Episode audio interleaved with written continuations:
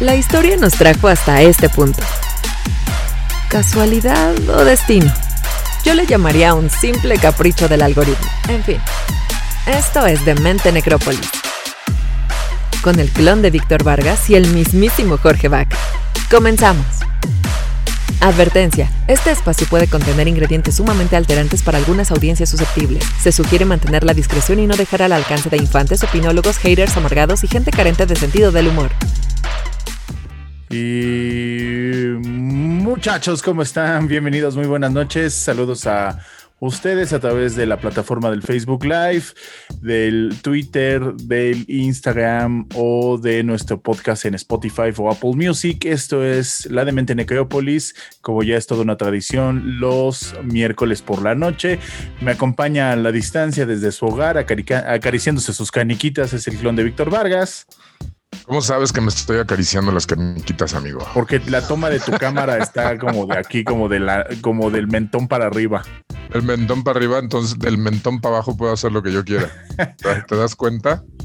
Es la, gran ventaja y la gran bendición de la pandemia, que ahora cada quien podemos estar trabajando, este, transmitiendo y haciendo nuestras cositas en calzones desde casa.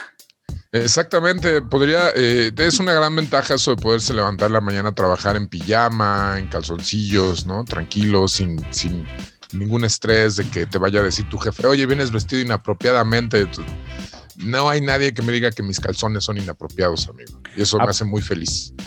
Aparte, lo que me encanta es que también, pues, tienes la opción de cerrar la cámara y entonces si eres un estudiante eh, universitario, preparatoriano o trabajas en una oficina, lo que corresponde es cerrar la cámara y darle un trago a tu licuado, ¿no? Al licuado o a la cerveza, porque hay gente que desde las 7 le anda pegando durísimo. Tristemente sí, pero este, exactamente le puedes pegar un trago a tu licuado, tu café, a tu café con, con vodka o a lo que tú sea que gustes beber a las 7 de la mañana o a las 9, dependiendo de la hora a la que te toque trabajar, y nadie te puede estar diciendo nada. Es más, puedes estar comiendo tus tacos de garnacha este, mientras estás en una, estás en una junta, güey. Y eso es una gran, gran, gran gracia de esta pandemia. Oye, y tú que eres profesor Víctor Vargas, me encanta porque pues tampoco puedes obligar a tus alumnos a abrir su cámara, ¿no? Mira, ahí hay todo un tema, porque se supone que cuando los chicos o alumnos son menores de edad, no puedes obligarlos. Eh, en teoría, cuando ya son mayores de edad, puedes pedirles o incluso se sugiere que les puedes exigir. Sin embargo, según el reglamento, y en el reglamento de algunas universidades se exige eh, sin embargo, la verdad es que nadie lo sigue. O sea, al final les das la opción. Si quieren hacerlo, está chido. Y si no quieren hacerlo, no. Hay otras universidades que te, que te dicen que bajo ninguna circunstancia puedes exigirles que prendan la cámara porque es una violación a su privacidad. Y particularmente a los niños que sean menores de edad. ¿No? Que ahí es otro temazo el tema de, lo de las cámaras, ¿no? Por el tema de intimidad. Pero, pero grandes momentos que nos está dejando esta pandemia con las eh, grabaciones que hay de videollamadas, de clases en Zoom y grandes momentos donde... De todo. Ocurre cada cosa con una cámara en casa. Pero bueno, eso será tema de, otro todo Ha pasado de todo ha pasado en esta Me da mucho gusto porque ya tenemos este a nuestro invitado también a la distancia y me pueden ayudar también este Víctor Vargas a recibir con un fuerte aplauso a nuestro amigo Beto Salazar. Hola Jorge, hola Víctor, muchas gracias por la invitación y pues acá estamos. ¿Cómo estás, Beto? ¿Cómo te trata a ti esta recochina pandemia? ¿Ya, ya pasaste por las épocas en las que te dejaste la barba, en las que te levantabas tarde? Este, ¿Cómo ha sido tu tratamiento? Pues de todo, ¿no? Creo que ahorita este, nos ha tocado afortunadamente, digo, por un lado, este, ha habido creo que la oportunidad como de pues, reivindicar ciertas cosas, ¿no? Hablando de cuestiones de trabajo y así, entonces creo que nos ha tratado, ha habido momentos con altibajos como todo, está la, la, misma incertidumbre de lo que está pasando, de la situación, pero también pues sacándole provecho, reactivándonos con lo que podemos y pues trabajando a diario, la verdad. No dejamos de trabajar, eso sí, te lo aseguro. Qué chido. Víctor. No, muy bien. No, estaba escuchando, por ejemplo, ahorita que, platicábamos ya eh, al principio sobre todo este asunto de el de la pandemia y de cómo, cómo de alguna manera todos la hemos vivido, Este, tú, Beto, eh, pues de alguna manera llevas un trabajo o tienes un trabajo que de repente requiere mucho el estar presente, el estar yendo, viendo a gente. Eh, estás metido en todo este asunto del, show business, ¿no? Y de repente eh, los comentarios generalmente que hemos escuchado es que ha sido, han sido tiempos de adaptación, pero también que ha sido complicado, sobre todo al principio, ¿no? Que ha sido complicado la, adaptación de, de la chamba. Primero que nada, me gustaría que para todos aquellos que no te conozcan, eh, nos platicaras un poquito a qué se dedica Beto Salazar y también, eh, pues, cómo, cómo, de alguna manera te has tenido que ir adaptando laboralmente en todo ese asunto pandémico. Platícanos un poquito, por favor. Bueno, pues yo me dedico al management, ¿no? Tengo ya prácticamente desde el 97 trabajando con varios artistas. Empecé siendo personal de algunos y pues hoy en día tengo, pues ya me dedico más a, a siendo manager eh, hoy manejo a Charles Sanz y pues también estamos dándole desarrollo a otros artistas junto con mi socio Eric Rivera. Y básicamente pues ahorita nos ha tocado hacer las cosas de diferente manera como dices, como mencionas, o sea, han cambiado mucho en cuanto a que pues ya muchas cosas son por Zoom, han tenido que ser a distancia, los viajes pues cada vez se complican más en ese sentido. Claro. Entonces, Ahorita, eh, pues todo eso ha, sido ya de otra forma, se maneja. ahorita todo es por Zoom, por llamadas, en videollamadas. Eh, la planeación, pues como quiera, digo, he seguido viendo lanzamientos, obviamente. Lo que ha mermado más, pues es la parte de shows, ¿no? Donde pues eso sí no se ha podido hacer absolutamente nada y pues todo a distancia. Eh, se trata de tener cuidado, obviamente hemos estado pues respetando los protocolos, ¿no? Estando pues en nuestra casa, guardándonos y demás por ahí sí hemos tenido que estar saliendo de repente pues que hacer un video, que hacer ciertas cositas pues que nos saca a veces de, de esa, de, pues de la burbuja en la que estamos, pero pues con todos los cuidados. Y ahora sí que eh, pues mm, tratando de encomendar, encomendarnos porque sabemos que la situación está fuerte, no es un juego evidentemente. Claro. Y eh, tratamos pues de cuidarnos, ¿no? De cuidarnos y tratar pues la mayor parte estando en nuestras casas. O sea, muchas cosas, como te digo, y creo que a todos es igual, eh, pues ya no ha sido lo mismo, ¿no? Ya se dejaron de hacer viajes, eh, ya el distanciamiento social pues es evidente y pues también, o sea, respetando toda esa parte. ¿Y cómo es esta parte de repente, por ejemplo, como dices, ¿no? Normalmente eh, cuando uno anda en la onda del, de, anda de manager y anda uno en, todo este rollo del show business, de repente es eh, andar viajando para acá, yendo para allá, eh, por la República, incluso a lo mejor fuera de, fuera, fuera de nuestro país. Y de repente es como encontrarte siempre a lo mejor a amigos, viejos amigos, conocer gente nueva y hay mucho este, este contacto físico eh, y estas cuestiones. Por ejemplo, no sé, cuando hayan ido a hacer un video o alguna cuestión para hacer un streaming o alguna cosa por el estilo, eh, ¿cómo, ¿cómo has sentido este rollo de repente de tener que llegar a conocer a alguien? Y, no poder darle la mano o ver a un viejo amigo, a lo mejor encontrarte a algún viejo amigo y de repente poderle dar como el apapacho de cómo estás, compadre, ¿no? ¿Cómo has vivido eso? Es raro, ¿no? Sí se siente. Sí me ha tocado, por ejemplo, ir a hacer un streaming. Justo el año pasado, en el verano, hicimos un streaming para Free Fire y lo hizo un amigo con una banda que trabajé hace mucho tiempo, uno con Resorte.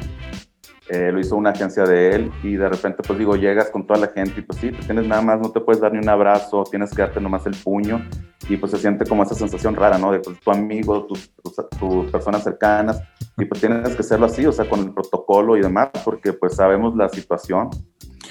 Oye, pero, pues, pero lo raro ha sido para lo raro ha sido para las esposas, para las novias, las parejas, ¿no? Porque pues ahora este pues los, los que trabajan en producción, los que son managers o los que trabajan en el medio de la música, pues ahora ya todo el tiempo están en casa, ¿no? Antes así era así de vete a trabajar y, iban dos semanas, no regresaban. Y ahora el problema es tenerte, eh, eh, tener a todos los músicos y a todos guardados en casa, ¿no, Beto?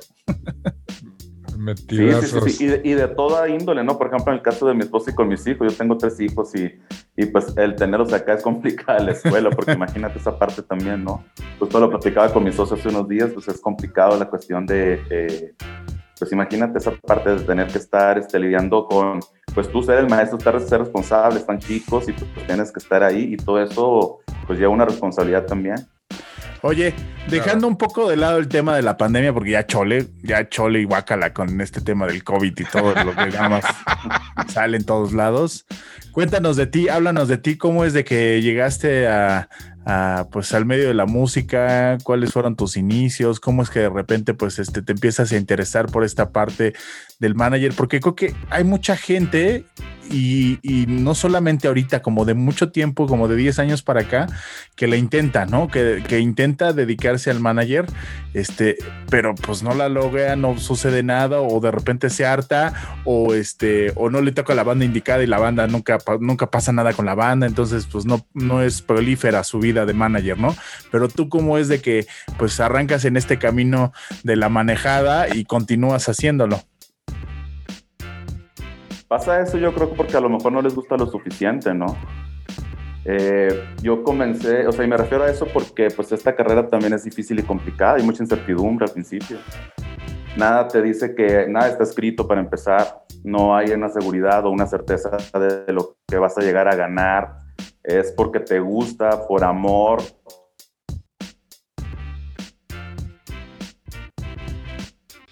Fue, fue, se quedó un poquito trabado, pero bueno, ahorita nos, nos, ah, aquí está. Ya, ya estás, ahí estás, Beto. Ahí estás, Beto, te cortaste un poquito. Fue por amor, dijiste. Perdón.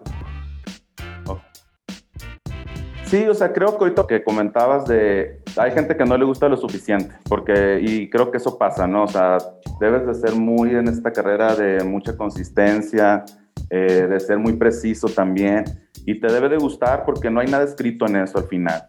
O sea, creo que es una carrera como, eh, pues cuando llegas no sabes lo que va a pasar, tienes que forjarte, tienes que empezar este, pues descubriendo un poco, porque tampoco no hay una escuela que te enseñe, entonces muchos creo que nos hicimos pues a punta de, estar trabajando, de enseñarnos en el mismo camino, ¿no?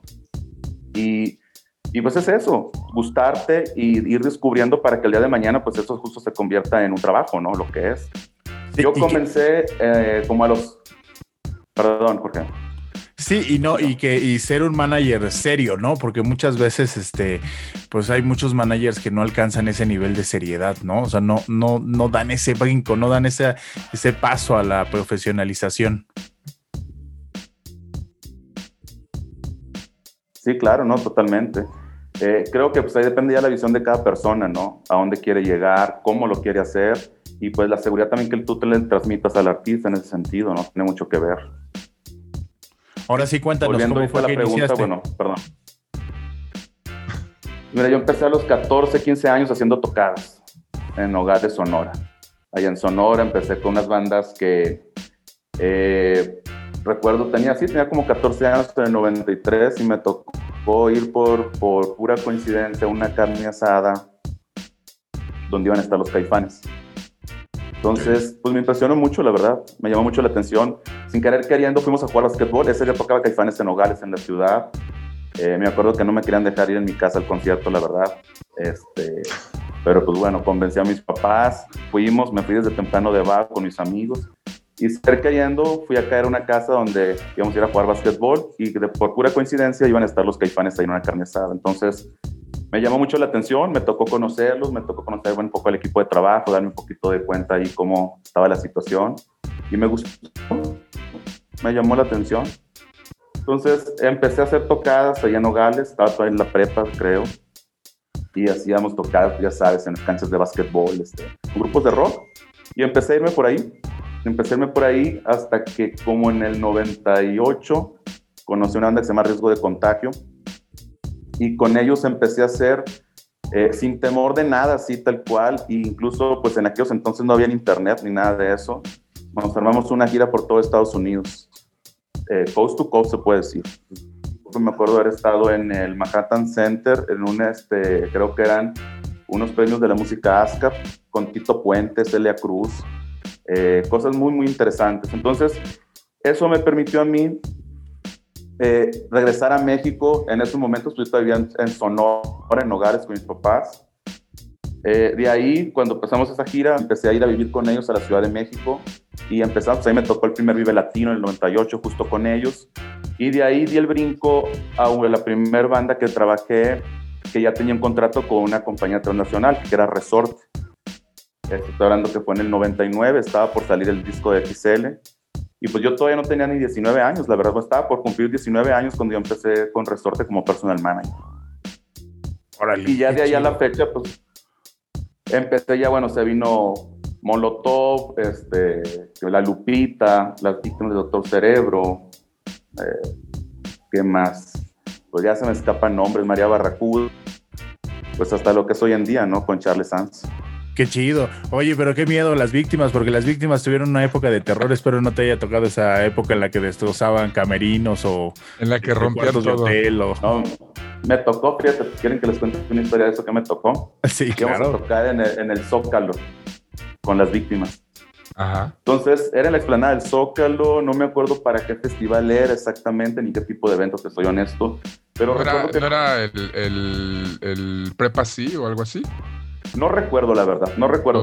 La fecha creo que es como por ahí del 2004, 2005, 2004, algo así. Eso es lo único que más o menos me acuerdo. El punto era que pues iba a tocar a las víctimas y ya ves que a Chipotle pues le encanta ponerse eh, en el saxofón y hasta creo que en el, en el, en el chaleco, en, el- en su chamarra, pirotecnia, ¿no? Como chisperos. Mm.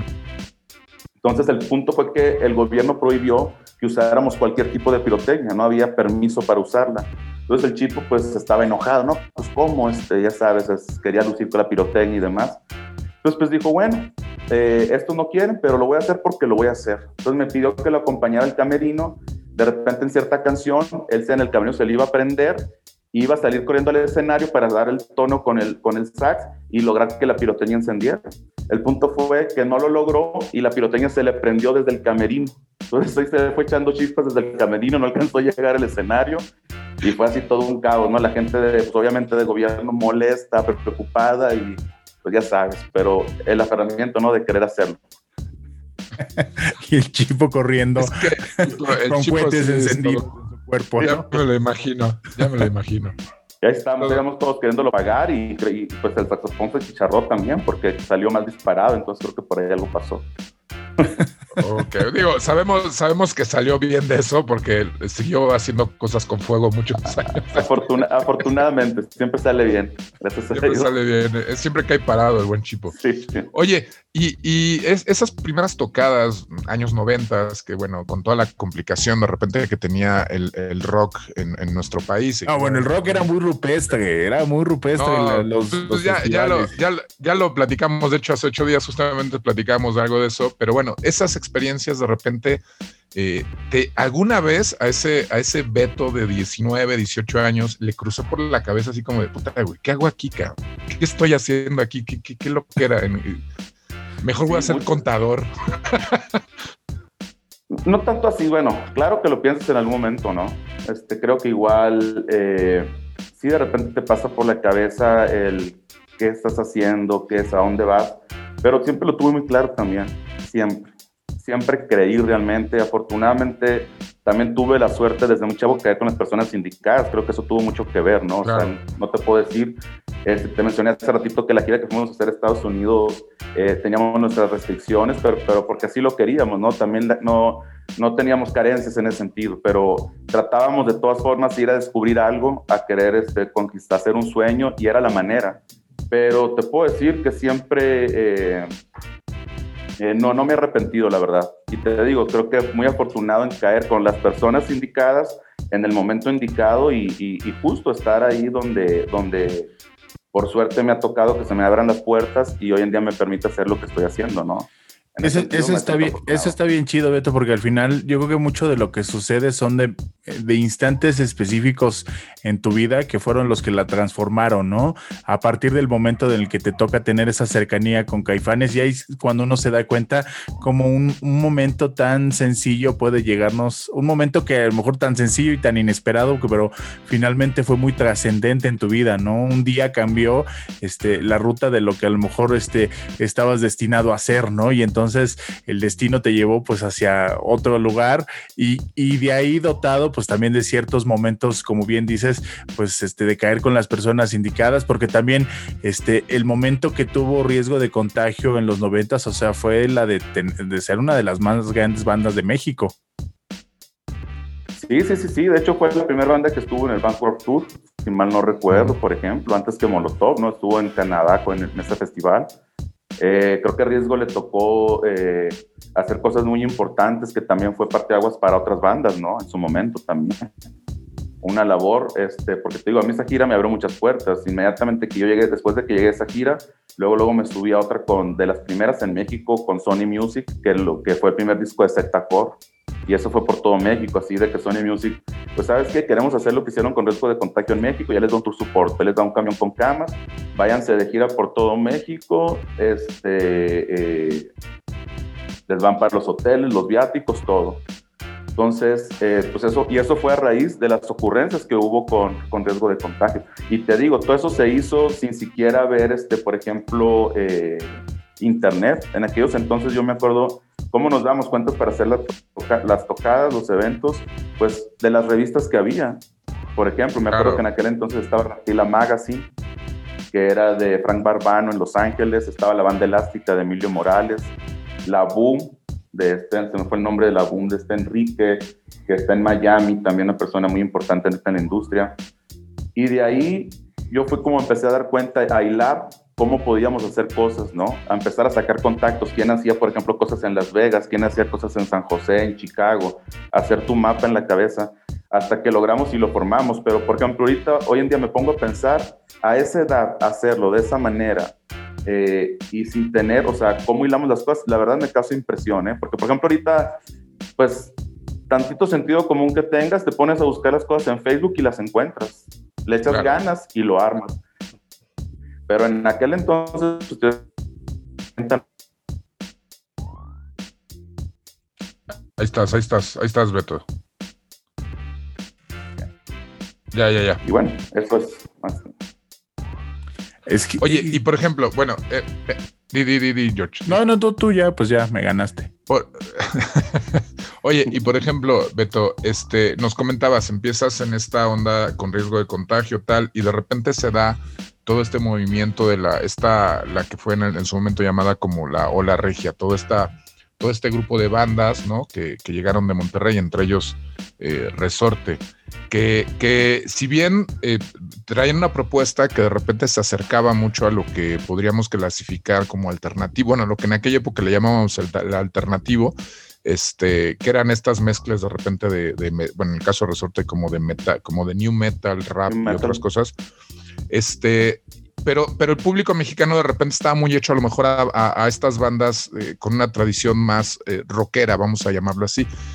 ¿No fue de repente complicado, por ejemplo, ya a la hora de, salir con estas bandas eh, regiomontanas, el empezar a entrar, o sea, una vez que ya estaban posicionadas en, la zona norte, a lo mejor del país, empezar a, poderlas ir metiendo al resto de la República? ¿Qué tan complicado pudo haber sido?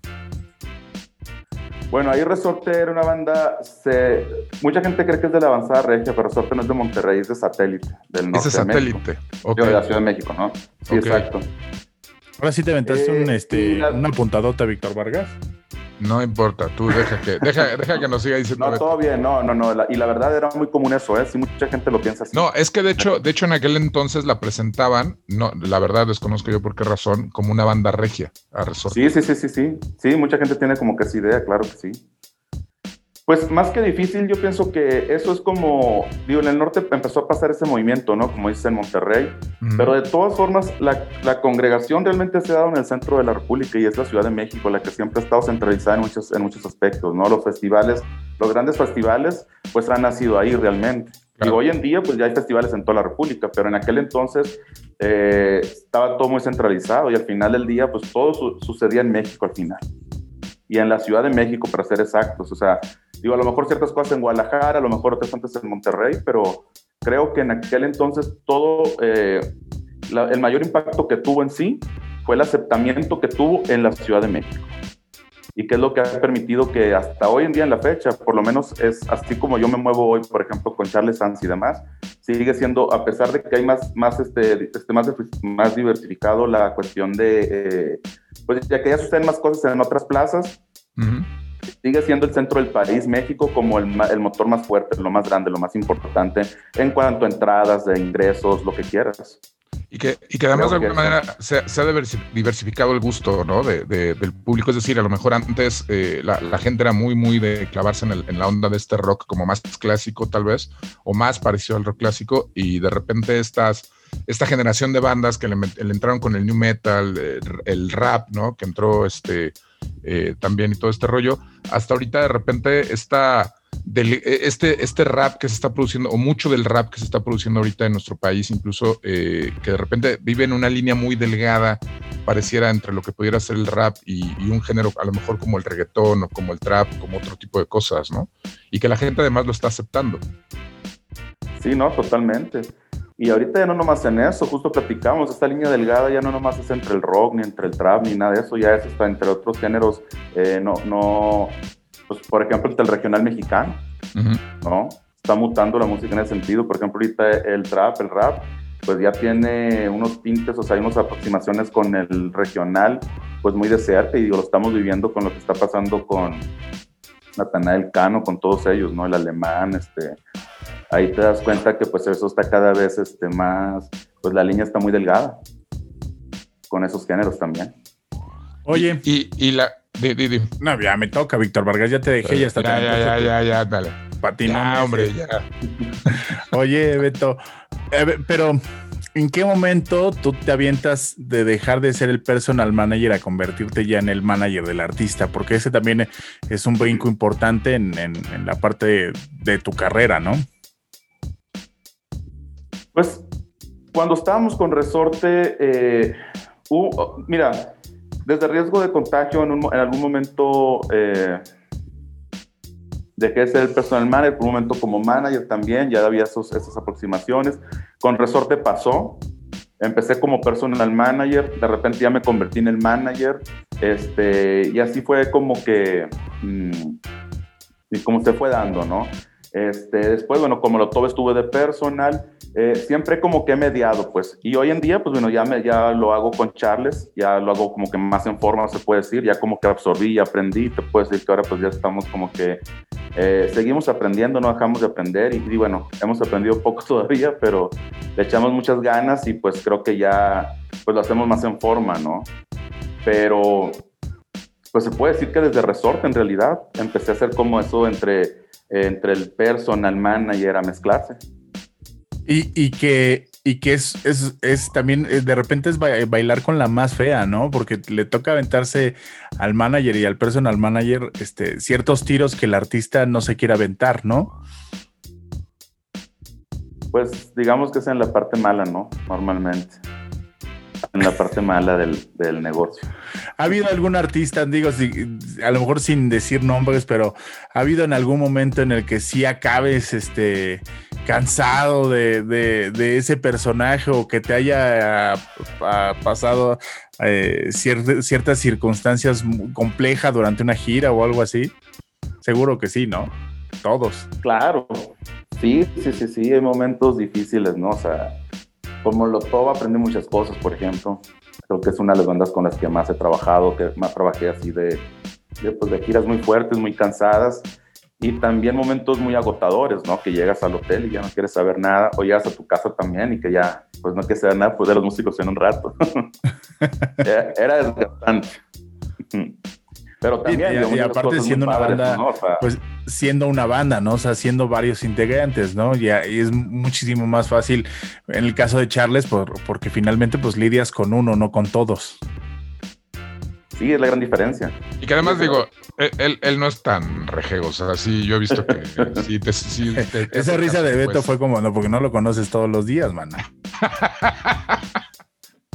Pues hay, hay, este proceso, pueden decir, bueno, el artista, la gente también va, hay momentos, ¿no? O sea, va, va madurando, va, va también haciéndose, metiéndose cada vez al, al, juego de la industria y, y, pues va cambiando, ¿no? Evidentemente no es la misma persona cuando recién lo conocí, ahora pues que ya trae más tablas, que ya conoce más del negocio, que ya pues digo, eventualmente vas cambiando la forma, te vas metiendo y, y pues creo que no que caigas en el juego, pero de alguna manera, eh, no sé cómo tener que explicarlo ahí, pero pues te vas, este, no eres la misma persona que hace cuando recién empiezas, pues vas, sí, sí, finalmente, como a cualquier ser humano, pues te dotas de experiencias que van a cambiando tu punto de vista y tu forma de actuar con respecto a lo que te rodea, ¿no?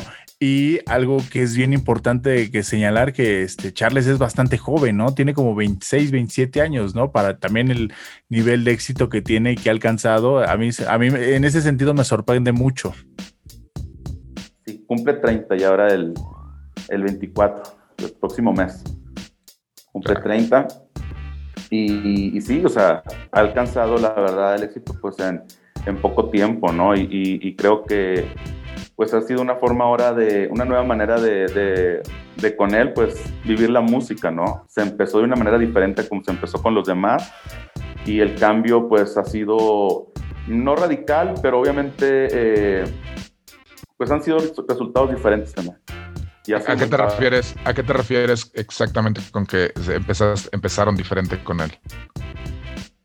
Pues mira, me refiero yo, por ejemplo, que creo que se hicieron muchas cosas que antes no se hacían, ¿no?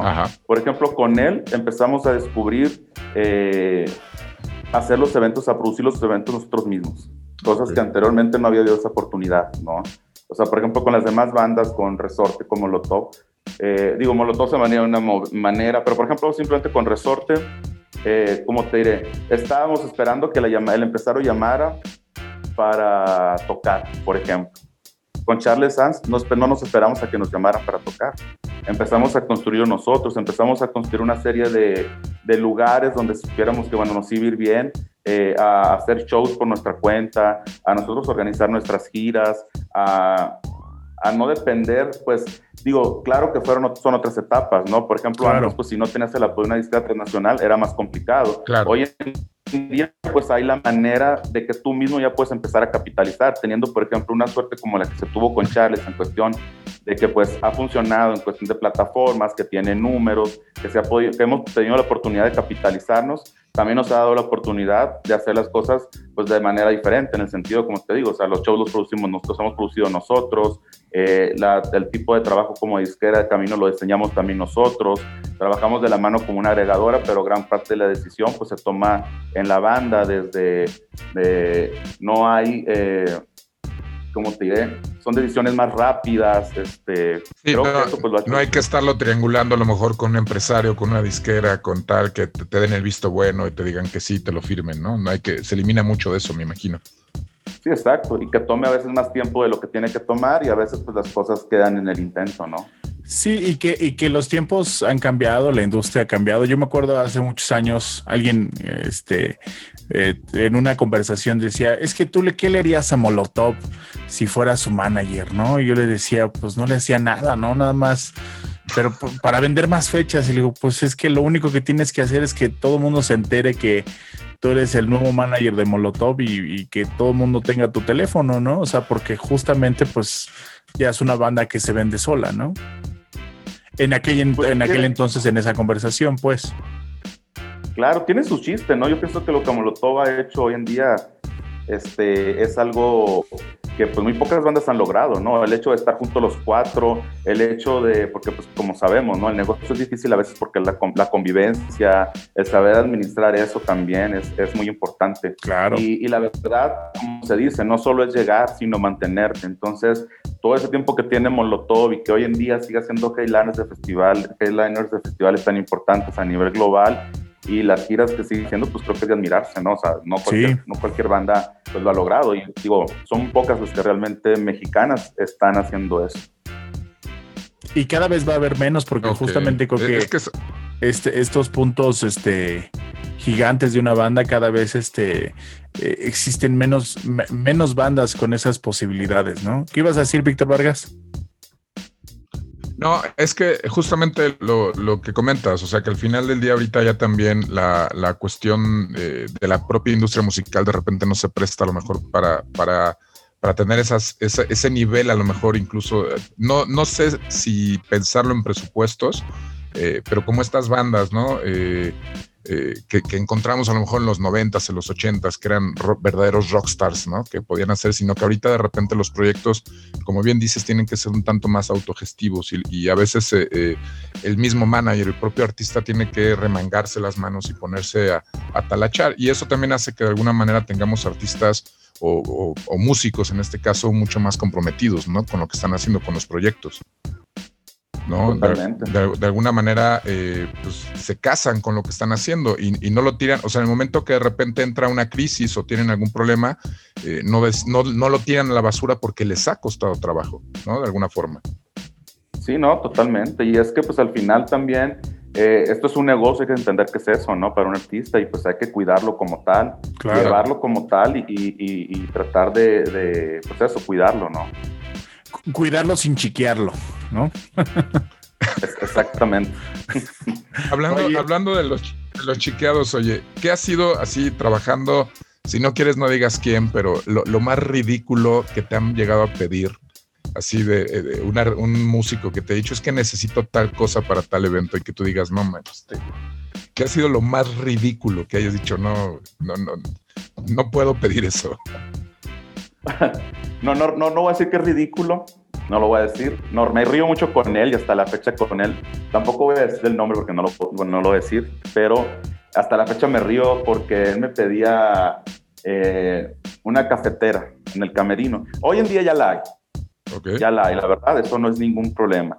Pero te estoy diciendo que hace en el 2001, 2002 era muy diferente, ¿no? Los camerinos. Pues, entonces, a veces a lo mejor en una cafetera, en, el Vive Latino, pues la vas a tener, o en ciertos festivales o lugares donde pues hay la infraestructura, ¿no? Pero a lo mejor vas a ir a un pueblo, no sé en dónde, y pues va a ser difícil tener la cafetera y creo que era muy práctico. Decir, bueno, ¿para qué vamos a pedir una cafetera si podemos llegar a cualquier Oxxo, que ya hay muchos? Nos paramos antes entre el, entre el hotel, eh, del hotel al venue, eh, que cuando vamos en el transporte creo que podemos llegar, comprar el café, te lo llevas y ya llegas con tu café, no hay necesidad de una cafetera, ¿no? Pero es, quería su cafetera. Quería la cafetera y en esos momentos eran cuestiones de pleito. Hoy en día lo veo a él y ya no es así, ya es muy diferente, ¿no? Ya no, este, eh, nos reímos pues de la situación. Pero ¿te acuerdas cuando nos peleamos de la cafetera y que tú eras necio por la cafetera? Sí, sí, sí, ya son risas, ¿no? Pero en aquel momento eran peleas. Ahora ya las bandas viajan con su cafetera. no, ahora ya no hay ningún problema. Por ejemplo, te voy a decir una cosa. O sea, mira, a mí me tocó ser, cuando vino Tiesto, el DJ, ah. a, México la primera vez, fue en el 2001. Vino a Exhibimex, a un evento de una marca, bueno, este, no traía, él viajó solo entonces me tocó ser como su personal manager local. Y en aquel entonces, sabes que algo bien difícil que fue conseguir para su y para el catering fue el jugo de arándano. Cuando hoy en día yo ya lo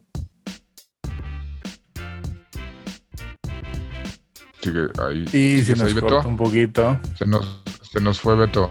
Ahí estás. Si cortaste en el jugo de arándano. En el jugo de arándano nos estabas diciendo. Sí, te decía eso, que, que es difícil.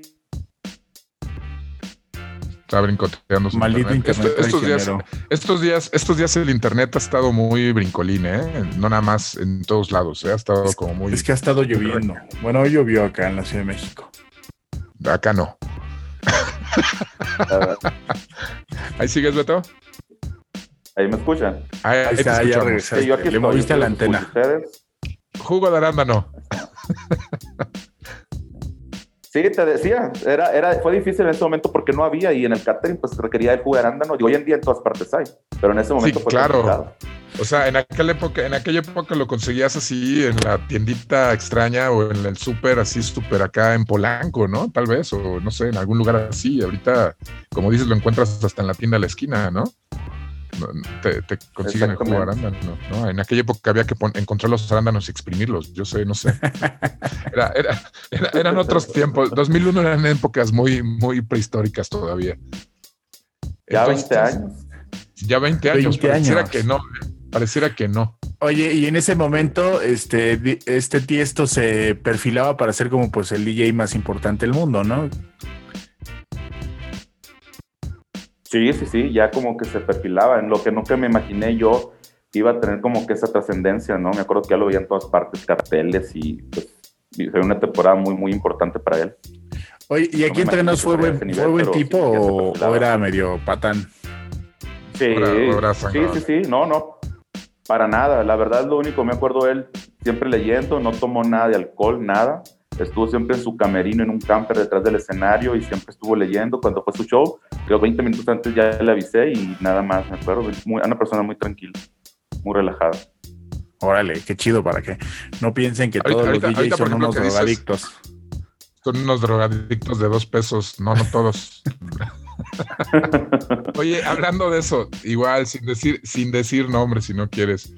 La vez que hayas dicho, híjoles, o sea que ya ves, de repente el trabajo del personal manager a veces, eh, en, en, algunas bandas y con algunas bandas, de repente, pues literal es andarla haciendo de niñera. Este, la vez que hayas dicho estos desgraciados o estas desgraciadas eh, me están haciendo la vida miserable porque tengo que andarlos cazando y poniéndole los calzones y buscándolos de aquí de allá. Porque no se quieren subir al avión o porque no se suben al porque escenario. No se quieren o no se quieren subir al escenario, al avión, al autobús, que hayas dicho, no manches estos güeyes. Si, si nos dices nombres, mejor.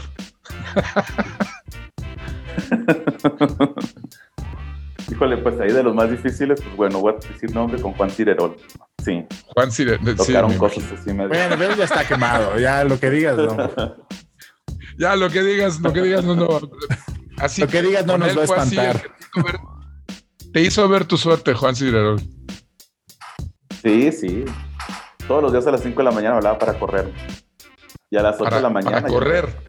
Para correrme. No, para correrme. Ah, para correr. Sí, o sea, ya no, no necesitaba más. sí, yo no necesito ningún manager, quiero que sepas, y a partir de ese momento dejas de ser mi manager, nomás te hablo para que ya sepas y así. Y Ajá. la industria a mí no me va a comer, y ustedes así son los de la industria nomás, ya sabes. Cines y jotas, y me corría todos los días a las 5 de la mañana. Ok. Eh, cuando se le, le, daba el monchis, ¿no? cuando se le bajaba lo que se había metido, ¿no? Ya a las 8 de la mañana me hablaba para pedir una disculpa y me decía, oye, perdón, ya sabes que esas horas es cuando. Y ya, bueno. Ok. Oye, y esa primera vez, la primera vez que te habló para decirte eso, ¿qué, qué dijiste? Ya me quedé sin trabajo. Pues, pues, te voy a ser sincero, como que era tan inestable, ¿Ah? pero en ese momento pues no había opciones, lo soportaba hasta que dije, bueno, eh, sí, la primera obviamente, o sea, digo, tan estable todo que como que, bueno, sí, sí es mejor, ¿no? Y la verdad que ya fue muy poco el tiempo que seguí trabajando con él. En ese momento llegamos a Charles Sanz y, y ahí ya dijimos, ¿sabes qué? Bueno, ya nada que hacer con Considerol y empezamos la carrera de Charles Sanz. Y otra sí, historia no, mil veces. Así que realmente el tiempo... No, dif diferente. Sí, sí, sí. Muy bien, muy bien. Oye, pero sí, es que de repente sucede... Diferentes formas diferentes. ¿Qué pasó, George? Sucede muy, y es creo que muy común que este le pasa a todos los artistas. ¿Sí me escuchan? Se te corta un poquito. Ah, que Oye, sí le y, y, bueno, ahorita en lo que Jorge se, se reconecta. ¿Sí, amigo? ¿Ya estás? Ahí estoy, yo estoy aquí, yo los veo. Ok. okay. Ya, pero ya, ya te oyes. A ver, pregúntale qué vas a preguntar. Está un poco lento mi este mi video, pero sí los veo y los oigo bien. Oye, oh, ok, ok, dinos, dinos. Bueno, a ver si me entienden. La, mucho de lo que he visto que pasa con todos los artistas en general, hay cosas que piden en su catering que dicen, pues esta a ver si pega, ¿no? O sea, como si a ver si no la cumplen, ¿no? Yo me acuerdo un catering de Kinky, alguna vez que por mi breve recorrido por la producción de shows, y Kinky pedía un Buchanan's, pedía condones, y pedía edecanes para su para su para su camerino. ¿Y se lo cumplieron, amigo, o no? No, lo de los condones no, no. Ni lo de las edecanes. No, y lo de las... lo del bucana sí. Pero aparte le, es que ni lo abrieron, se lo llevaron. No, o lo dejaron, bueno, no me acuerdo. Para la, para la casa. Sí, pero yo creo que todos los artistas, este, o, o, o si has tenido esa experiencia, Beto, o sea, todos los artistas de repente piden cosas que dicen, bueno, pues a ver si lo hace, a ver si lo hace el empresario. O ya, o ya superamos esa época en el rock nacional. Pues fíjate que yo ahorita tengo tiempo que no, con Charles no exigimos tantas cosas en el camerino, en el catering. Entonces, eh, pero por ahí creo que siguen habiendo, no voy a decir nombres tampoco, ¿no? Pero me enteré que pues ahí hay grupos ahorita de rock que creo que sus caterings son como de 50, 55 mil pesos. Manches. Hay nada más. Hay nada más. sale más. Ya top, ¿no? Claro, claro, Pero claro. imagínate, o sea, 50 mil, 55 mil pesos de puro catering, que pues yo creo que el artista en el camerino que te, bueno, si hablas de montaje y demás, pues obviamente no es más tiempo, pero aún así, digo, el, el, el, tiempo fuerte y donde más se consume, se supone, pues son los, la hora previa al show, ¿no? Claro.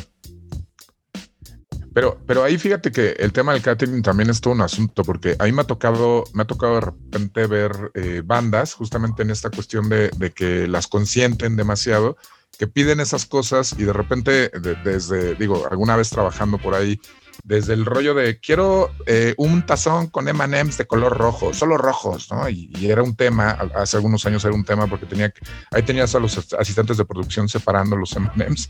Ahorita ya venden las bolsas de un solo color. Y otros, otras bandas que de repente mucho más disciplinadas que incluso el personal es así como de, a ver, o sea, relájense, ¿no? O el, el propio manager es de no, relájense.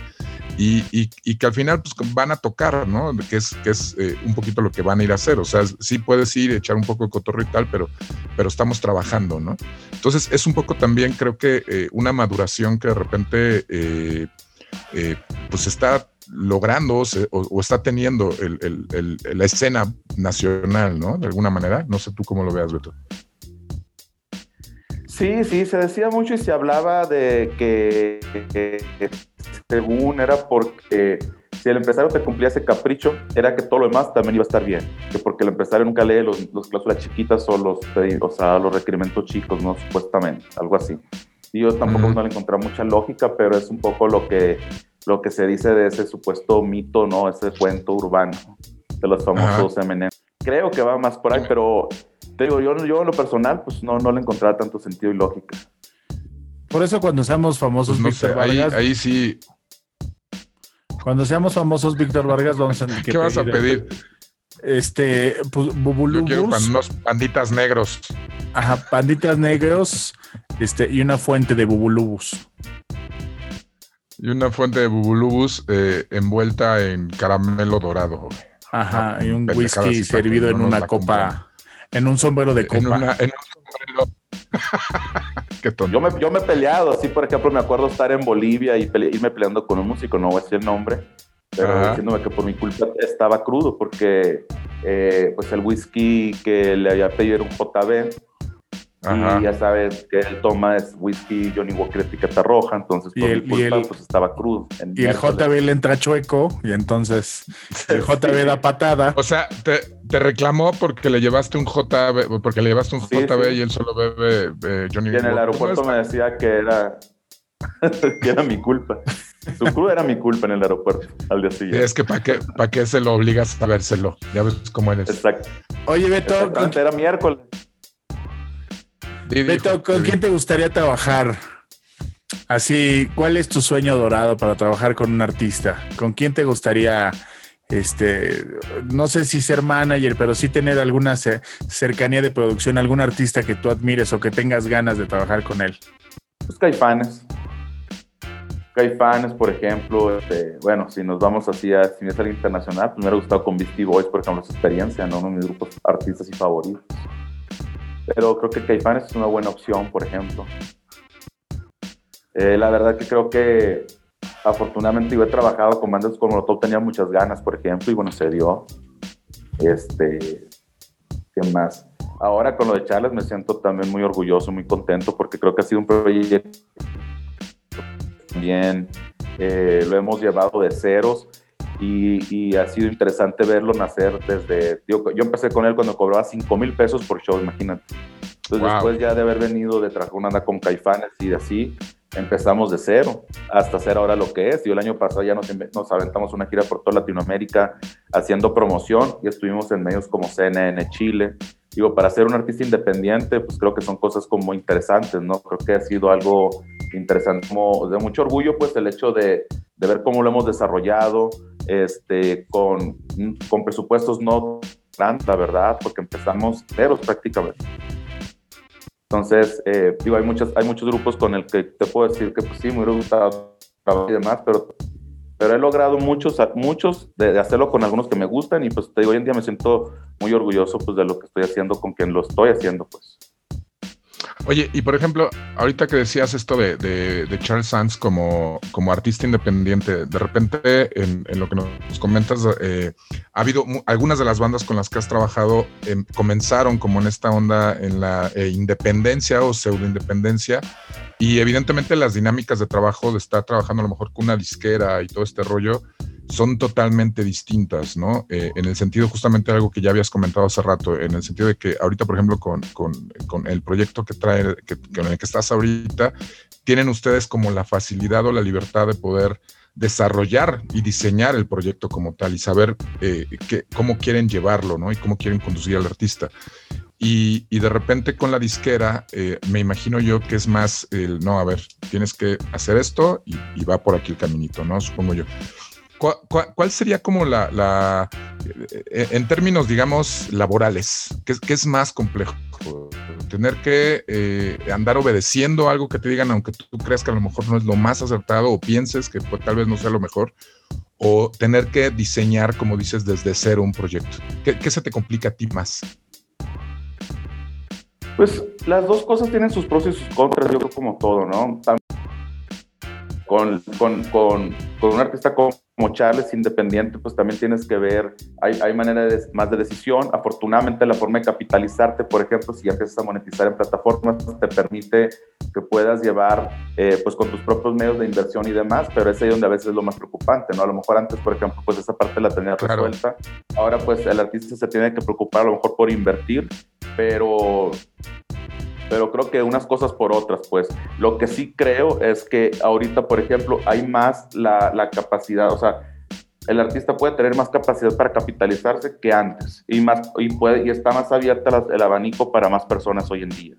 ¿No? Porque una persona que tiene talento y demás, si construyes buenas plataformas, te puedes dar a conocer y ahí empezar el negocio de la música. Entonces creo que había esa posibilidad y antes pues estaba más, este, eh, eh, como te digo, era más difícil porque si no tenías un contrato con una transnacional, era muy complicado darte a conocer. Claro, porque digo, al final los músicos de alguna manera estaban eh, viviendo del sueldo de la lana que la, que la, que la disquera les, les pasaba, ¿no? Y o a lo mejor ganando de los shows y ahorita de alguna manera el propio músico, el propio el músico y toda la gente que está eh, con él en el proyecto de alguna manera producen sus propios ingresos, ¿no? Eh, digamos que es un poquito lo que lo hace diferente, ¿no? Es a lo que te refieres. Sí, sí, sí, sí, exacto. Bueno, antes también yo nunca había, o sea, los artistas ganaban con advance, con adelantos y cosas así, pero en realidad de ver gente que estaba así como de las regalías por vender discos, pues era difícil también. Claro, sí, porque al final del día digo, el disco... Un adelanto del disco a lo mejor a veces el artista veía una cantidad eh, no tan buena o no o mínima pues no y posiblemente eh, como como decía como te decía eh, el músico posiblemente ganaba mucho más de, estar tocando no sí, cosa que a lo mejor ahorita el hecho de que puedan manejar un músico pueda manejar su proyecto su proyecto de manera autónoma no y autosuficiente hace que, que pues, todo todo lo que entre sea para el proyecto al final del día. No tiene que andarle repartiendo a lo mejor alguna disquera no más que tal vez para una distribución o alguna cuestión por el estilo, ¿no? Exactamente. Antes, por ejemplo, la disquera te pagaba toda la cuestión de, por ejemplo, si el artista iba a hacer un lanzamiento, pues bueno, te hacían el lanzamiento, la producción, eh, el video, eh, la promoción que había alrededor. Por ejemplo, la disquera te llevaba de promoción a tour de medios, te tenías afuera de tu casa una suburban esperándote para hacer ese tour en todo el día. Llegabas y comías a un restaurante eh, con la tarjeta de la disquera, pero era, pero todo eso a precio de, precio muy caro, ¿no? O sea, la disquera, por ejemplo, te facturaba, pues no sé, creo que, eh, pues todo eso hacía que nunca vieras realmente tus utilidades, pues era demasiado lo que la disquera cobraba por hacer ese tipo de, de, labor, pues, ¿no? Y hoy en día, por ejemplo, en el caso de Charles, te puedo decir que hacemos un tour de medios, nos movemos en, en una camioneta, a lo mejor en Uber, comemos lo que se nos antoja en el momento y te digo, son cuentas más reales también. El artista tiene la capacidad de poder este, manejar mejor esos ingresos, ¿no? O sea, esos tipos de, de gastos, pues más que nada, perdón, eh, de, de una mejor manera eh, porque, por ejemplo, antes, como te digo, las disqueras te llevaban a Monterrey a hacer promoción, pero si se gastaban 5 pesos en ti, pues terminabas pagando 40, 50 pesos. Entonces creo que eso no había pues, como esa, esa parte legal por parte de ellos, pues creo, ¿no? O sea, como todo ese tipo de situaciones, creo que ahora pues ya es diferente. Y que de alguna manera, bueno, la ventaja que te podía dar a lo mejor una disquera transnacional era pues la difusión, pero pues hoy en día, como lo comentabas hace rato, con la ventaja de las redes y todo lo que tenemos, eh, el internet que tenemos a la mano, eh, esa parte queda un poquito, eh, sí lo facilita posiblemente, pero queda un poquito también de lado porque, pues, como dices, y muy bien dices, ¿no? Un artista, un músico con unas buenas redes y, una buena, y buenas plataformas puede romper el internet y, de repente popularizar mucho el proyecto, ¿no? Sí, sí, sí, y vivir de ello y bien.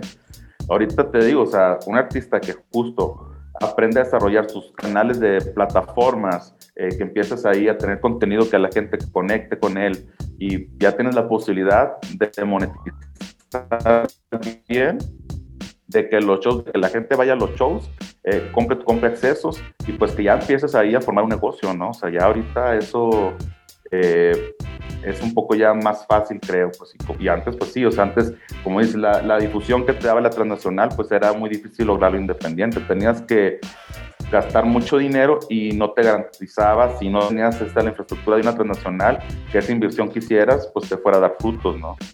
Claro como en, muchos casos, ¿no? Que conocemos que por mucho que hubo disco, hubo disquera y todo, pues de plano no la, no la armaron, ¿no? Y yo siento que esencialmente también lo que ha pasado, todo este, este cambio, pues se ha dado gracias a la tecnología, ¿no? Y como bien decía Beto hace rato, pues ya con mucha gente puede aplicar, este, pues con ingenio y con curiosidad, encontrar todo a través de la red, ¿no? Y es, ¿Qué pasó, George? Ya te nos quedaste otra vez, mano. Digo que hoy anda muy brincón el, el internet, Beto. Si no, toda la pandemia tiene así. ¿Tú has tenido muchas broncas ahorita de internet? Eh, o sea, pues en toda la pandemia. Demasiado he batallado, como no tienes idea. A estas horas es cuando más me corre mejor. Ajá. Y eh, eh, toda la pandemia he sufrido mucho con el internet, la verdad. Es que además es, lo que le decía hace rato a Jorge, que estos últimos dos, tres días el internet ha estado vuelto loco. O sea, ha estado muy, no sé qué ha pasado. Pero, pero maldito internet, nada más es porque los estoy viendo platicar. Es porque no, es porque hablas, güey. No puedo intervenir. Porque no puedes intervenir. la computadora con la que estoy haciendo la videollamada está conectada de forma inalámbrica y es la que se ataranta, pero yo lo sigo escuchando y viendo. A ver, dinos, amigo, algo que nos, ¿qué nos estabas diciendo? Ah, que bueno, mucho gracias a la tecnología y como decía Beto hace rato a través del Facebook, con un poquito de curiosidad e ingenio, pues puedes generar estos, estos nexos, estas, estas formas, estas conexiones, estas redes este, entre seres humanos en las que puedes ir trabajando sin la necesidad de ninguna corporación, porque también, o sea, bandas que ya habían surgido pues en el 98, 99, este, como de forma independiente, pues lo que tenían que hacer era la maquila de su disco y era una monserga, ¿no? Porque pues encontrar quién te lo maquilara y quién te lo, este, y, y, luego la a pagar la, maquila, ¿no? Este, ya había bandas independientes en los principios de los 2000, pero no se lograba, ¿no? Y entonces... Grabar el demo. Sí, grabar el demo. Y luego, y luego la distribución. La distribución, que también... exactamente. O sea, que terminaban regalando, vendiendo el disco en el show. Y digo, eh, eh, funcionó para algunas bandas, pero era un, era un, relajo para muchos, ¿no? Para muchos. No, y hubo bandas independientes que fueron estafadas por este disqueras, nuevas disqueras independientes, ¿no? También claro, hubo claro, claro. Y entonces, pues ahora ya este, afortunadamente medios de comunicación, este, eh, artistas, todo, todos nos hemos quitado, podido quitar de estas grandes corporaciones y generar los contenidos a través de las plataformas y, difundirlos y no solamente de difundirlos, ¿no? Sino generar este, como decía Beto, pues una, este, pues un alcance que te deje un billete, ¿no? Porque antes, por ejemplo, o sea, hablando del tema de eso de la maquila, pues no solo era conseguir, bueno, primero el demo, ¿no? Después ya que hacías el demo y que te funcionaba, pues bueno, ahora tratar de conseguir un disco, una maquila, no sé, de mil cassettes o mil discos, porque todavía te puedes citar, te puedo hasta de cassettes cuando a mí me tocó. Y ahora el tema no era solo conseguir para maquilarlos, sino que ya después una vez que los maquilabas, pues era tratar de que no se quedaran en tu barrio, en tu colonia nomás o en tu ciudad, ¿no? Sino que pues trascendieran y que se distribuyeran. Ahí, ahí era donde estaba también la otra parte del dilema después. Que bueno, muchas, ahí, ahí, ahí, por ejemplo, ahorita que dices de que no se quedan en tu barrio, eh, muchas de las bandas, por ejemplo, de rap eh, gringas, de las primeritas de rap, bandas de rap eh, gringas en los ochentas, así se dieron a conocer también, ¿no? Y de repente alguien, alguien los sacaba de su barrio y ya se volvían como, como, como el boom, ¿no? Pero, pero, pero eso era algo que en los ochentas funcionaba, ya para los dos miles era como de, había bueno, que crecer más que eso, ¿no? había de barrios a barrios. No claro. En Campton, por ejemplo, ¿no? Que sí, claro. de Los Ángeles y que están también allá en la mano. A vete a un barrio, no sé. En, Atlanta, ahí a la mitad de. Sí, claro, ¿no?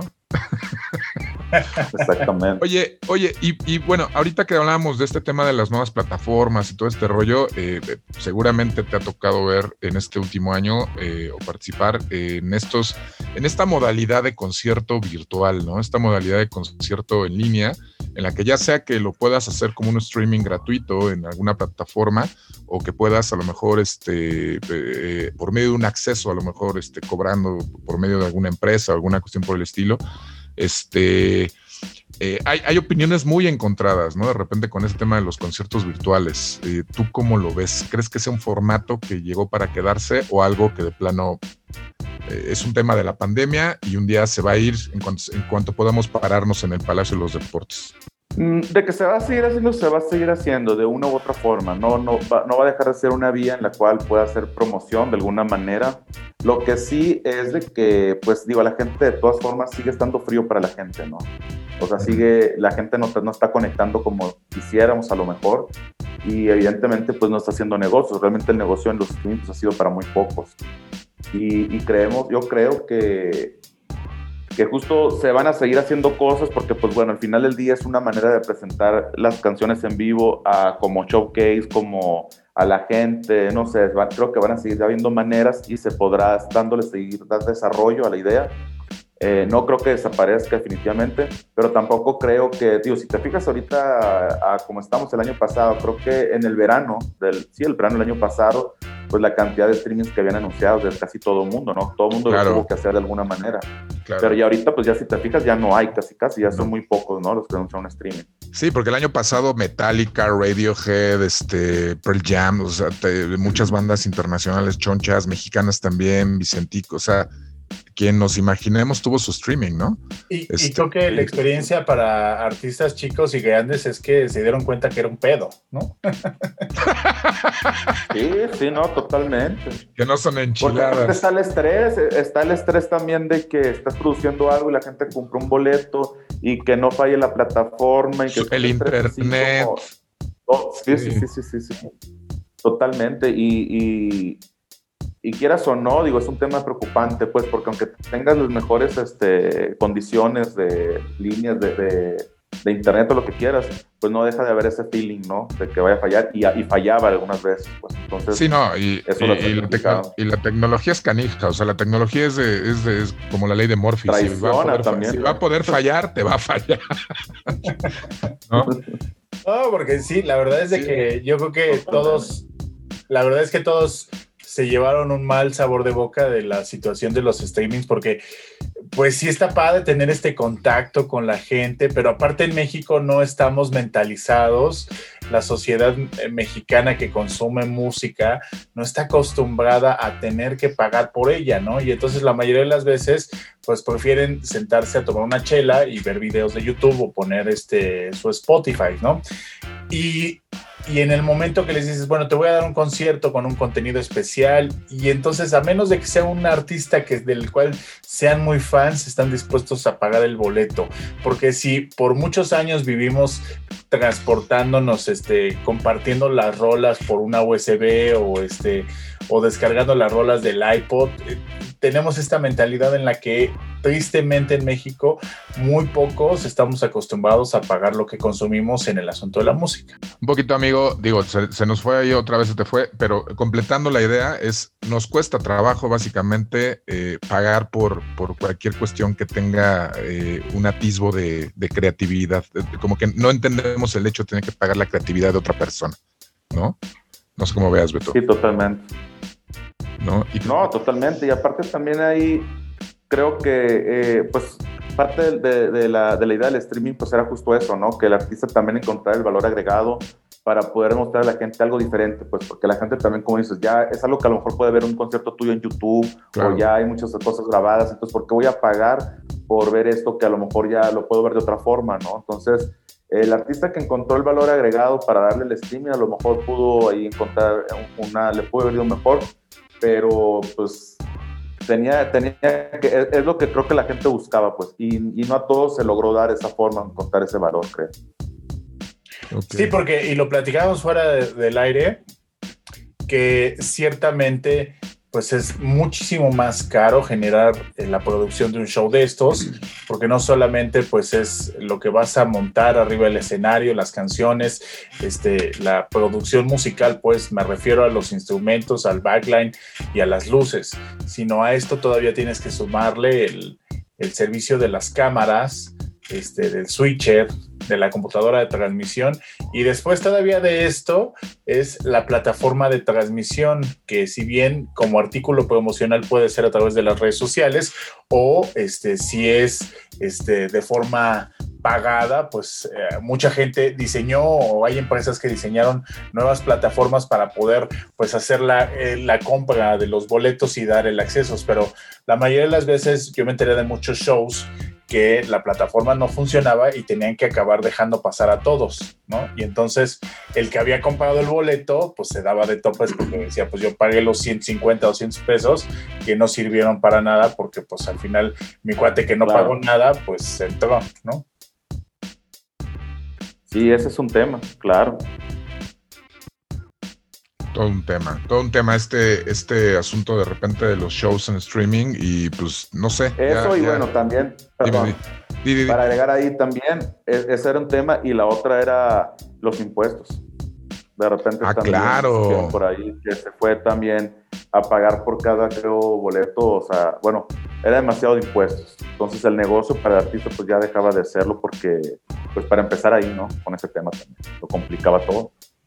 Que, que, que de repente eh, yo he, sabido de artistas que se los comen demasiado los impuestos, ¿eh? O, digo, eh, de repente el artista o el músico a veces no es mucho de, de, estar pensando en esos temas y si no se asesora bien de un buen contador, digo, hemos sabido de casos incluso de gente que, de, de músicos que terminan en la cárcel porque... No, pues a Juan Gabriel lo querían meter a la cárcel. A Juan Juanga, Laureano Brizuela y N cantidad, sobre todo, digo, hemos sabido de muchos artistas por, no, llevar, no llevar bien el tema de su contabilidad. Bueno, es que antes era otra cuestión también ahí, ¿no? Hoy en día es un poco más difícil en ese sentido porque también ya las plataformas y todo eso, pues ya tienes que estar más al día, ¿no? También la, manera de, del gobierno ya de prestar ese servicio, pues ha cambiado la forma. Hoy en día, pues ya sabes que para que te puedan pagar, pues tienes que hacerte cuenta ya este, fiscal y entonces, pues ya los impuestos en ese sentido ya ha dado otro giro, ¿no? Pero antes... Eh, pues a personas que tenían, que ganaban de esa manera y que los contadores pues les escondían, pues era, era un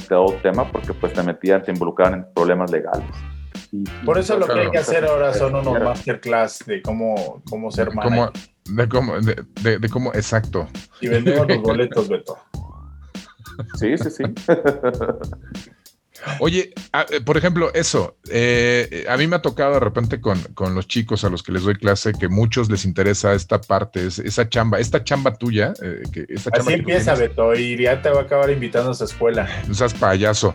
Esta chamba, esta chamba que tú tienes es una chamba que le llama mucho, mucho la atención a muchos jóvenes, ¿no? Que, que les encanta todo este rollo de, de la música y tal, que a lo mejor no son músicos, pero que están, les gustaría estar involucrados.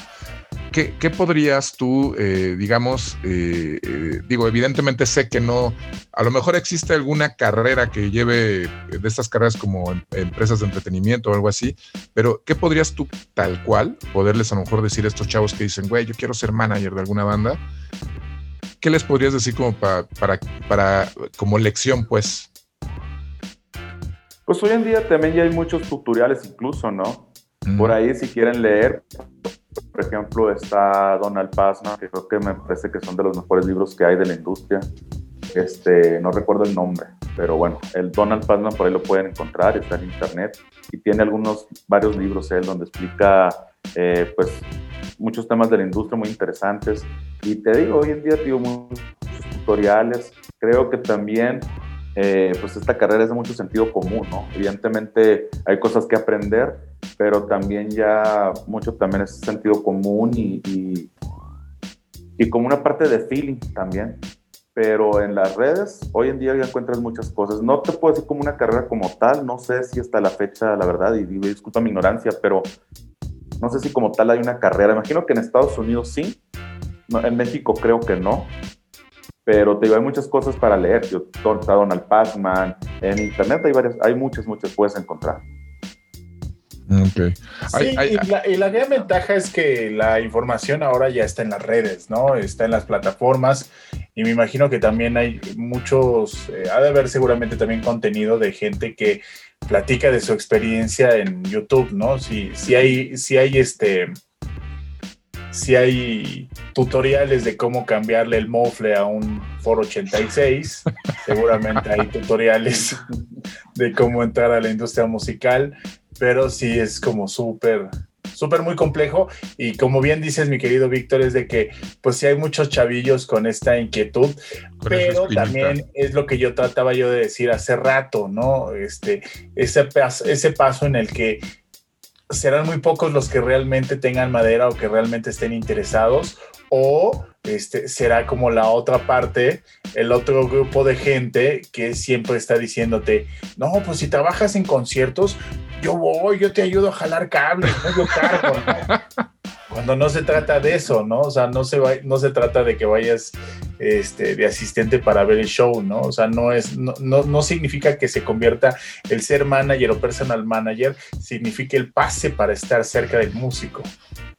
Que eso es algo que de repente mucha gente, creo yo, y muchos de estos chavitos lo confunden, ¿no? Que lo ven como una forma de estar cerca de, ¿no? Estar eh, ahí de cenosos, ¿no? Por decirlo de alguna manera, eh, digo, me ha tocado de repente mucho así en la experiencia ver sobre todo la gente joven que llega eh, y que va entrando a esta onda y que es más un rollo como de estar ahí eh, famoseando, como decimos por ahí, este, que realmente estar trabajando, ¿no? Y por otro lado, gente que sí entra y pues muy profesional desde el principio va a lo que va y, pues normalmente es la gente que termina creciendo, ¿no? En la industria, de alguna manera. Sí, totalmente. ¿No? Así es. Oye, Beto, pues ya para despedirnos, cuéntanos algo de algún fan lo curioso que se haya metido a un camerino. Oye, ¿has tenido que sacar un fan así alguna vez? Híjole, así fans, fan de sacar de alguna vez, no recuerdo. Imagino que sí, la verdad ahorita no me viene nada a la mente. Pero de, tocar, de, contarte experiencias, pues así, fíjate, bonitas y de. Cuento mucho y me acuerdo mucho de una que llegamos a. ¿Dónde fue? A, a Bolivia. Sí, a, a Bolivia, La Paz, en Bolivia llegamos con Molotov y recuerdo que, que se acercó una persona, eh, bueno, eran bikers y se acercó él como el jefe de ellos, el, el, el, el líder. Y, nos, y me preguntó, bueno, nos preguntó que si nos podían, que bueno, nos daban la bienvenida Molotov al grupo y pues se presentaron como, lo, como el, no me acuerdo cómo se llamaban, tenían, tenían un nombre, ¿no? Como bikers y el punto fue de que nos pidieron que si nos podían acompañar, eh, que querían recibir al grupo y que querían acompañar durante el trayecto de la camioneta del aeropuerto al hotel de Molotov. Y ya cuando salimos, vimos que sí, obviamente, y cuando salimos eran un montón de motocicletas, de motos, era, 300 motos, pero impresionante y con banderas ya banderas, no, muchísimas de verdad, eran, traían banderas de México, de Bolivia, traían este, grabadoras con las canciones de Molotov, este, y todo nos acompañaron desde el aeropuerto hasta el hotel, y me acuerdo que iban, eh, pues la camioneta nunca paró, en los semáforos llegaban y paraban, si nos tocaba en, este, en rojo, ellos llegaban, paraban al, al, semáforo que estaba en curso, para que la camioneta nunca se detuviera y siguiera avanzando. Como policías, eso hacen los policías. Como en otro país. Exactamente. Y me acuerdo de eso que fue muy, este, así, eh, pues muy padre, ¿no? O sea, son, fueron experiencias muy bonitas, la verdad. Oye, pero qué chido, ibas a escoltar, iban escoltados por una cantidad eh, obscena de motociclistas. qué buena onda. Sí, sí, y aparte te digo la impresión pues, de que llevan en una canción, en una, en una moto con la grabada con voto latino, por otro lado Gimme the Power, por allá puto, o sea, ¿no? La verdad que era muy, pues eso, muy gratificante, ¿no? Muy bonito. Muy, muy padre, qué bueno, eso estuvo bueno, eso estuvo bueno. querido Beto, de verdad muchas gracias por acompañarnos esta noche, ha sido este, bien interesante, divertido y sobre todo pues este llamativo porque son estas partes en las que de repente pues o, o uno se imagina o uno piensa, pero ya que nos las cuentas está bien padre esta perspectiva desde la que te toca vivir la música y que la música es lo que nos une, ¿no? Finalmente la que nos tiene sentados aquí platicando en la noche es nuestro principal motor, ¿no? Y entonces todos que somos apasionados de la música, pues disfrutamos desde, desde tu perspectiva cómo te toca vivir la música. No, pues muchas gracias a ustedes por la invitación, la verdad, y Jorge Víctor, este, un momento muy agradable y como dices, ¿no? Compartir los momentos siempre es grato y, y, y, ahorita sobre todo, pues un, un, ratito de algo diferente en esta pandemia también, en el sentido de que pues necesitamos también tener entretenimiento porque pues si no, nos vamos a volver locos, ¿no? y esperando que pues ya todo esto pase y haya un poquito más de, pues, de shows y todo lo que conlleva la industria. Correcto, es correcto, Beto. Pues muchísimas gracias por estar aquí en la Dementa Necrópolis. Ha sido un gustazo conocerte y pues esperemos que terminando esta canija pandemia nos topemos por ahí en algún momento, seguramente así será. Y este, y ya podamos saludarnos como gente normal. así con la mano como debe de ser. ¿No? Cuídate mucho, que estés muy bien y muchísimas gracias. un aplauso. Gracias, gracias. No, gracias a ustedes y pues esperamos, cómo no, que muy pronto nos estemos viendo eh, en algún show o donde tengamos que vernos para estar disfrutando de la presencia de todos ellos. Es correcto. Es pues un abrazo, un abrazo, Beto. Amigo, muchísimas gracias, como siempre, George. Muchas gracias a ti, Víctor Vargas. que dices que dices que dices que el que te diga amigo lo sientes hipócrita. Sí. te voy a decir amigo, doy en adelante, amigo. Encontramos la fórmula para joderme como yo te jodo siempre. Es correcto. Te mando un beso en tu, de ahí en donde quieras te ponértelo. Cuídate mucho, amigo. Te mando un abrazo. Este, Beto, también para ti un gran abrazo. Muchísimas gracias por estar aquí. Yo soy el clon de Víctor Vargas. Nos estaremos escuchando la próxima semana en esto que es la de Mente de Necrópolis. Jorge. Muchas gracias, Víctor Vargas. Cuídense mucho, síganse cuidando, este, no bajemos la guardia, ya saben todo el choro que en todos lados echan, pero pues si es neto, esto está todavía complicado y entonces pues hagamos lo posible para seguir disfrutando desde casa. Eh, con mucho cariño les saludamos desde esta Demente Necrópolis. Muchas gracias a Beto, muchas gracias Víctor Vargas, mi nombre es Jorge Vaca y nos vemos el próximo miércoles, como ya es toda una tradición, a las 9 de la noche. Adiós. Recuerden escucharnos en todas las plataformas.